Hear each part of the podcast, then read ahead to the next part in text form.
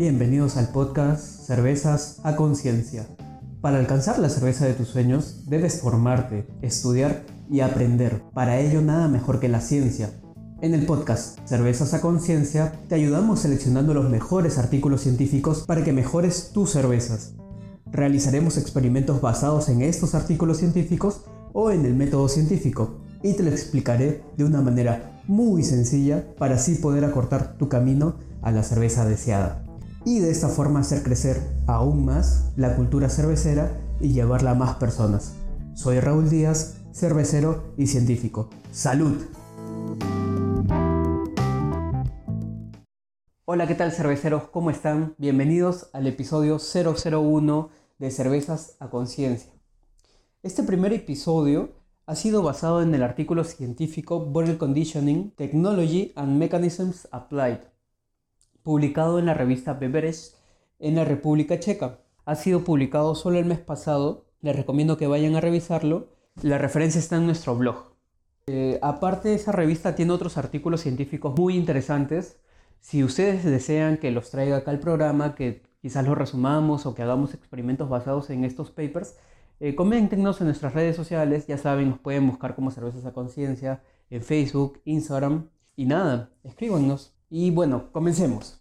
Cuando yo empecé a hacer cerveza, recuerdo que mi primera receta de cerveza fue una blonde ale. Yo ya había recibido una clase de cervecería, hice una cerveza de una sola malta y un solo lúpulo. Eh, era una blonde ale que utilicé, me acuerdo, 100% pale, 100% eh, lúpulo cascade. Eh, la densidad inicial fue de 1050, si mal no recuerdo, y de por ahí 20 IBUs. Utilicé una levadura americana una US05 de Fermentis y la dejé fermentar durante 15 días. Recuerdo haber tomado una muestra para medir densidad final. La medí y recuerdo haber probado un poco y me di con la sorpresa de que esta cerveza no tenía gas y se me hizo muy extraño, el sabor se me hizo sumamente raro. Quizás por ahí pudieron haber influido otros factores de la fermentación que yo no lo estaba tomando muy, muy en cuenta. Eh, pero me di cuenta de ello, que no tenía gas. Entonces recordé que en mi clase de cervecería me habían dicho que tenía que adicionar un poquito más de azúcar al mosto, o bueno, en este caso cerveza verde, para que la levadura siga actuando e inmediatamente embotellar. Y después de 15 días yo ya iba a tener mi cerveza con gas. Eh, efectivamente lo hice así, eh, tuve mi cerveza después de 15 días en refermentación en botella.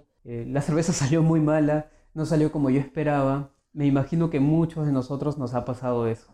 Desde ahí igual quedé enamorado con mi primera cerveza. Yo ya sabía que, quería estar en este mundo y desde entonces me puse a investigar aún más. Descubrí que ese método de carbonatación se llama priming y que no es el único método que existe de carbonatación. También existe otro método denominado carbonatación forzada.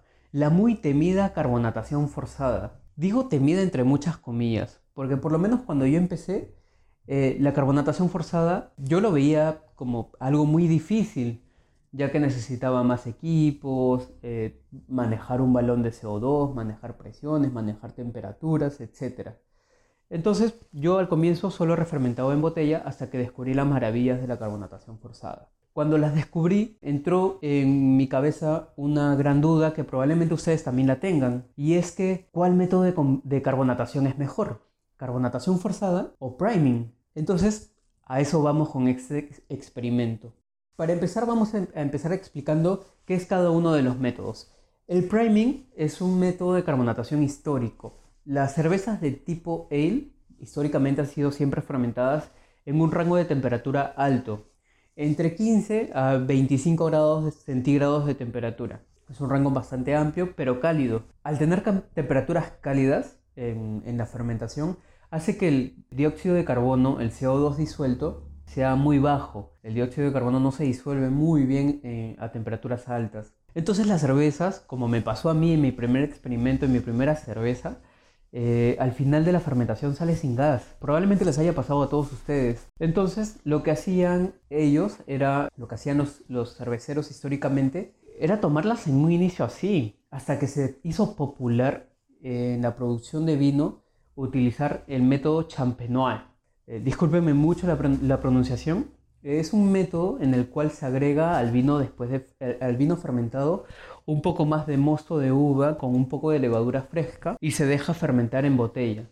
eh, pasado cierto tiempo, el vino se vuelve espumoso, es decir, se vuelve, eh, tiene, tiene gas. El, CO2 producido por la levadura se disuelve muy bien en el líquido y sí es un método muy popular en esas épocas. Entonces los cerveceros ni cortos ni perezosos vieron ese método y dijeron, este método también lo voy a aplicar en mi cerveza. Y efectivamente es un método que funcionó muy bien e incluso ha perdurado hasta nuestras épocas. Entonces, el priming es un método en el cual adicionamos un poco más de azúcar para que la levadura lo consuma y produzca CO2, dióxido de carbono y un poquito más de alcohol.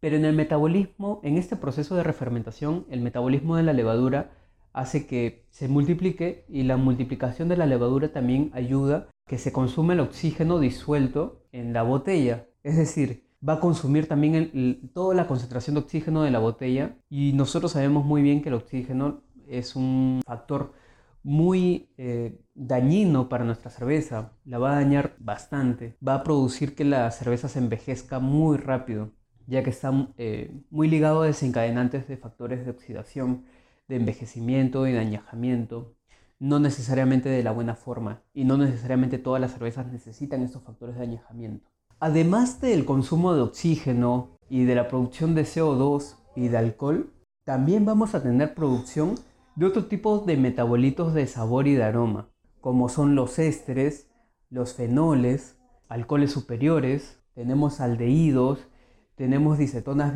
vecinales. Para mayor detalle de estos tipos de compuestos podrían visitar nuestro blog donde lo he detallado mucho más. La idea del podcast es no hacerlo muy largo. Y si aún quieren más detalles, podrían visitar el artículo científico directamente para que tengan la información sumamente detallada. Bueno, el, el, priming entonces nos va a generar gas, nos va a generar alcohol, nos va a disminuir la tasa de oxígeno y además nos va a producir distintos metabolitos de sabor y de aroma en la cerveza final. Ahora conversemos acerca de la carbonatación forzada. La carbonatación forzada, como les había dicho, es un método donde enfriamos la cerveza, la llevamos casi a 0 grados, eh, inyectamos la cerveza con una cierta presión de, dióxido de carbono a cierta temperatura de la cerveza y durante cierto tiempo para que esta, este CO2 se disuelva en, en la cerveza final y de esta forma se pueda servir.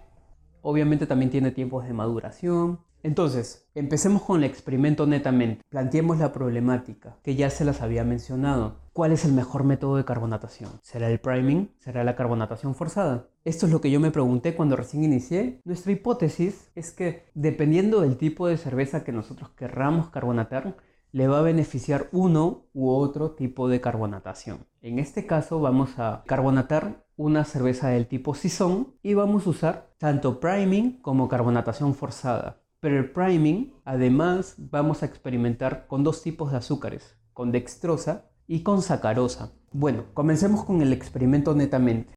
Este experimento se basó en un batch de 15 litros. La receta, brevemente, para e, esta, este experimento eh, con maltas Pilsen, malta de trigo, malta Múnich y con candy sugar claro. Hubo un perfil de, agua determinado eh, hubo una maceración escalonada con un descanso de proteínas y la maceración de por sí fue a baja temperatura. Luego realizamos un mash out y luego procedimos a hacer el lavado de los granos.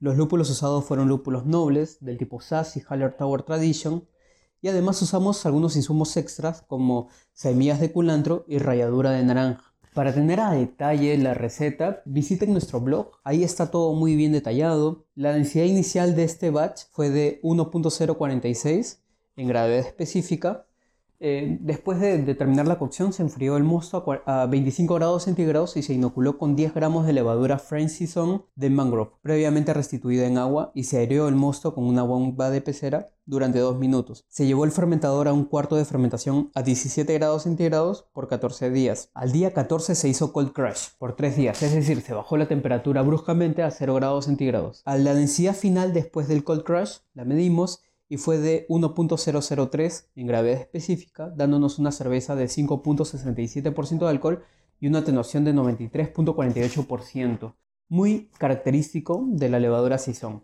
Esta levadura come de todo. Luego se procedió a dividir el batch en tres barriles tipo Cornelius. A uno de ellos le agregamos dextrosa a una concentración de 6.5 gramos por litro A otro de ellos le agregamos sacarosa a una concentración de 6.5 gramos por litro y al tercero se le hizo carbonatación forzada a 0.9 bares por 3 días a 0 grados centígrados y se embotelló usando un beer. Todas las botellas se dejaron madurar durante 30 días hasta su fecha de cata.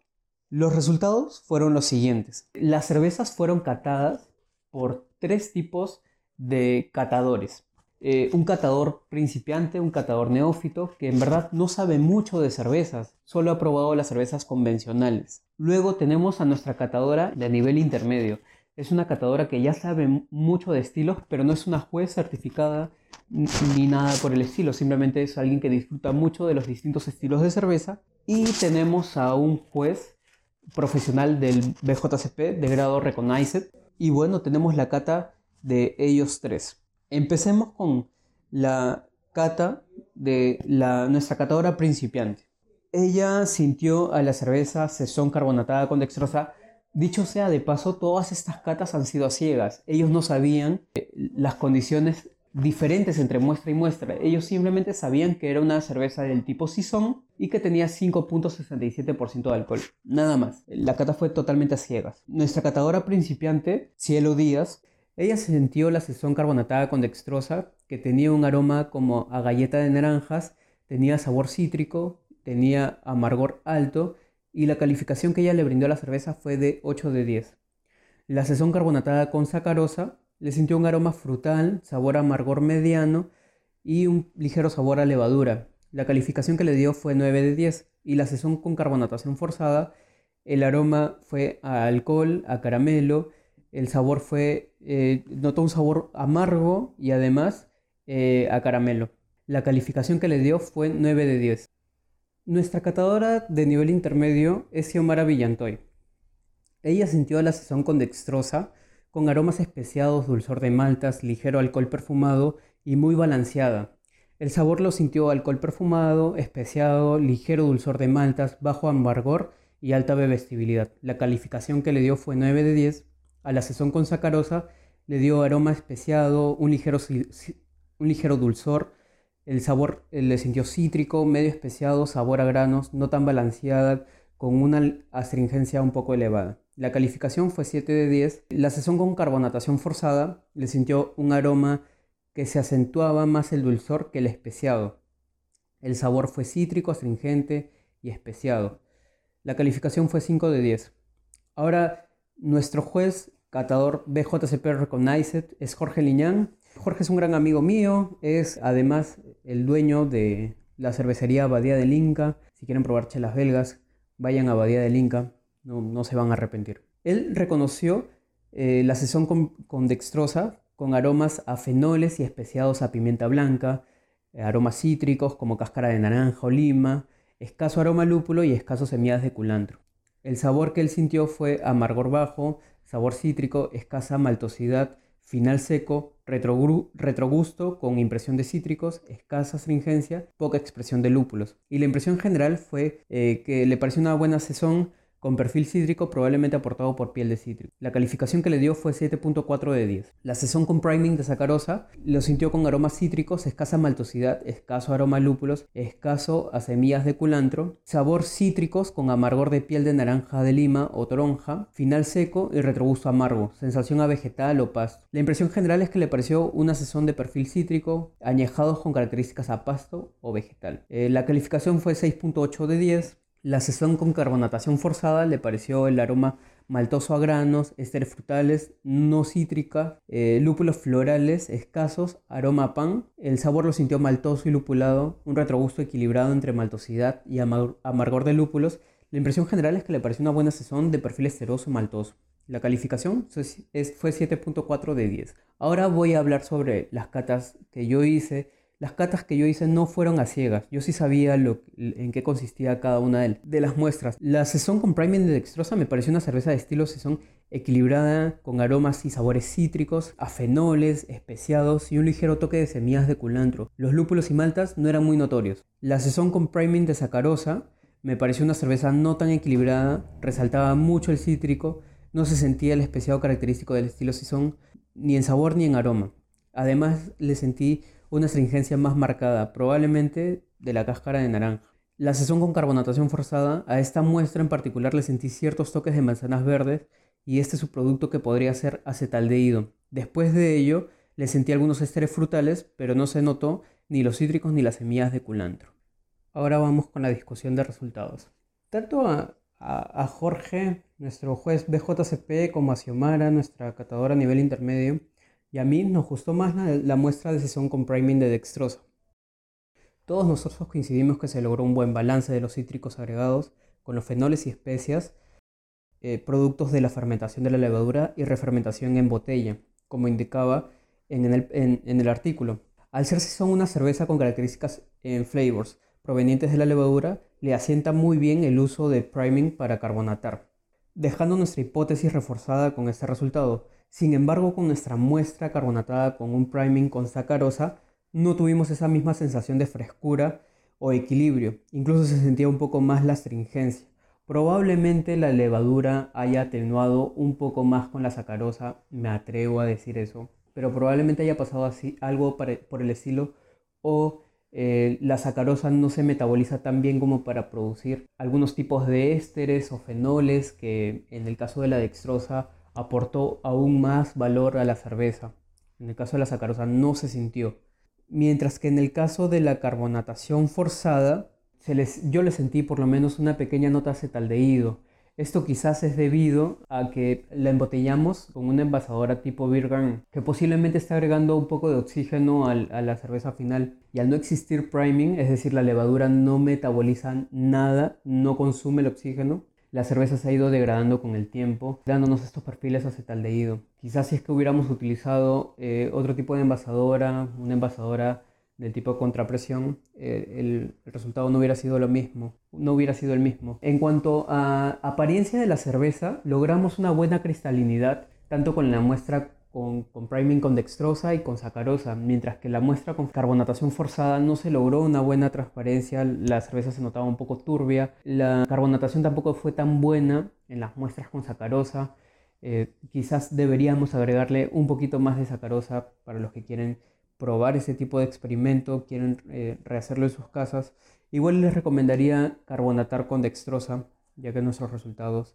eh, indican ellos. Las conclusiones a las que llegamos después del experimento fue que la mejor forma de carbonatar las cervezas de estilo Sison es con refermentación en botella, además escogería como azúcar la dextrosa, ya que coincide por mayoría que esta fue la cerveza mejor lograda y la que tenía mejor balance. La sacarosa no tuvo buena carbonatación ni tampoco llegó a un buen balance como si lo logró la dextrosa. Sin embargo, la cerveza no fue del todo mala. En el caso de carbonatación forzada, yo siento por lo menos que no benefició eh, en mucho al estilo en sí, ya que queríamos obtener una sesión bastante cítrica, que en verdad la hace bastante tomable, bastante refrescante. Eh, en, el caso de la carbonatación a contrapresión no, no se logró este perfil cítrico, se sentía un poco más las maltas, un poco más el lúpulo, parecía una sesión que no había tenido agregado ningún tipo de, de insumo extra. Bueno, y eso serían las conclusiones a las que hemos llegado. Les recomendaría probar este tipo de cerveza, ponerlas a prueba,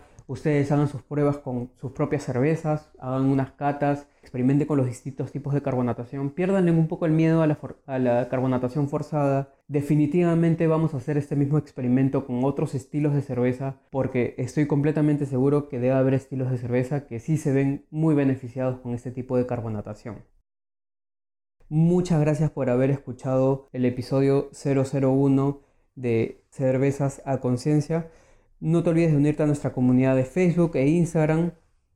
Nos comenta si quieren que probemos otros estilos de cerveza, de estos tipos de carbonatación. Si te gustó el podcast, no te olvides de dar me gusta, de seguirnos, compartir con todos aquellos que necesiten saber cómo mejorar sus cervezas. Si quieres probar además estas cervezas, escríbenos, escríbenos por WhatsApp, escríbenos por Facebook, escríbenos por Instagram. Pregúntanos cómo puedes hacer para que tú también tengas estas cervezas en, tu, en tus manos Además, al ser este el primer episodio, hemos liberado absolutamente todo, todos los procesos usados, hemos liberado las recetas que hemos usado para que ustedes puedan replicar exactamente el experimento.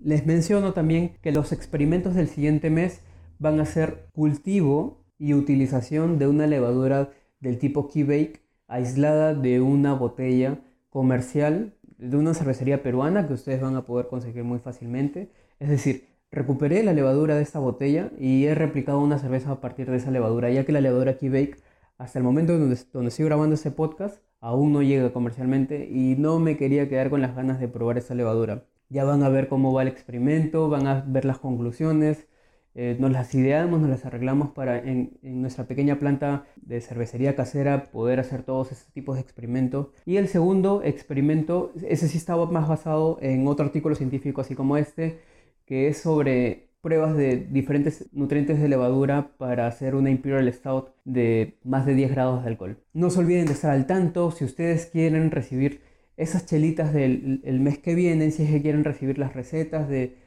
las cervezas que vienen, si es que ustedes quieren aprender a cómo rescatar sus, sus levaduras de, una cerveza comercial, la, cerveza que ustedes quieran, de alguna forma les va a permitir clonar esa cerveza. Ya lo vamos a ver más a detalle más adelante, pero si ustedes quieren saber cómo hacer todo eso, no se olviden de suscribirse.